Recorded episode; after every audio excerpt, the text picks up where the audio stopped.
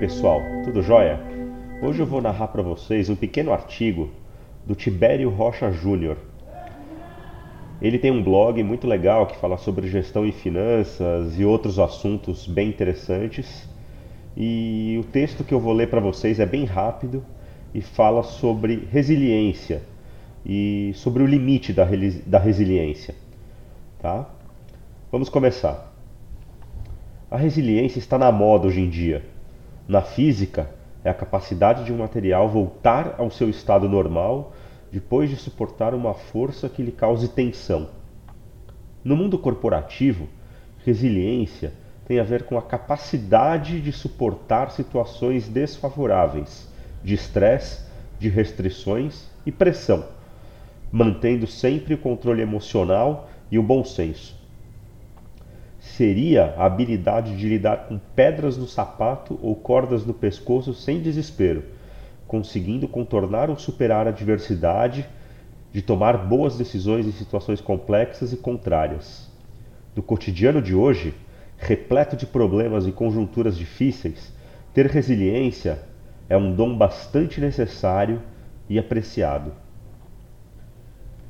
Por outro lado, tudo na vida tem limite e assim como tudo na vida, resiliência também tem. Resiliência ilimitada pode ser confundida facilmente com fraqueza, principalmente se a circunstância negativa for produzida por alguém que se beneficie com isso. Estas pessoas se aproveitam da resiliência alheia para ter ganhos pessoais. E esta situação é muito comum nas empresas e no ambiente de negócios. Não permita que isso aconteça. Não permita que lhe explorem ou aproveitem sua capacidade de suportar situações difíceis. Isso seria falta de amor próprio, baixa autoestima e, em última análise, uma injustiça. Você deve ter resiliência, mas com limites. Estabelecer esse limite não é fácil, mas é possível. Para mim, ele se dá quando a situação começa a me prejudicar. Para você pode ser outro referencial, mas é importante que o limite exista para não haver abusos. Nesse momento, é hora de mudar, sem causar traumas ou gerar ofensas.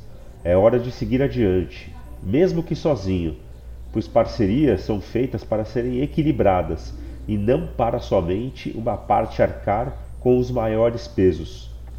Ser resiliente com aquilo que lhe prejudica não é virtude, é indolência por isso, reaja, procure as suas melhoras, aprenda com os erros e sem culpar ninguém. E continue. Ser resiliente não significa se deixar ser atrasado pelos outros, pelos fatos ou pelos azares da vida, mas é sobretudo embasar-se em dois fundamentos que começam com S: suportar ou superar. Bom, eu espero que vocês tenham gostado foi um artigo muito rápido, mas ele resume muito bem que ser resiliente tem limite. Aprenda a identificar esses limites e não sejam resilientes ao extremo. Isso só vai te prejudicar. Tá bom? Um grande abraço, espero que vocês tenham gostado e até a próxima.